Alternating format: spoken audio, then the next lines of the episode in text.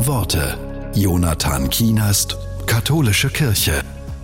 Im Neuen Testament fordert Jesus dazu auf, seine Mitmenschen radikal zu lieben. Die Volksbibel übersetzt die Worte von Jesus in moderne Sprache. Jesus sagt, Ich sage euch, liebe die Leute, die ehrenlos zu dir sind und die, die dich hassen. Bete für alle, die keinen Bock auf dich haben, miese Lügen über dich verbreiten und dir übelst nachstellen. Wenn ihr so drauf seid, merkt man euch an, dass ihr zu einer anderen Familie gehört, nämlich zu der von eurem Papa im Himmel. Denn dieser Papa lässt die Sonne für die korrekten Leute genauso aufgehen wie für die Spacken und Pseudos. Er lässt es für die, die auf Gott abfahren, genauso regnen wie für die, denen Gott völlig Latte ist. Ihr solltet miteinander so perfekt umgehen, wie Gott perfekt ist.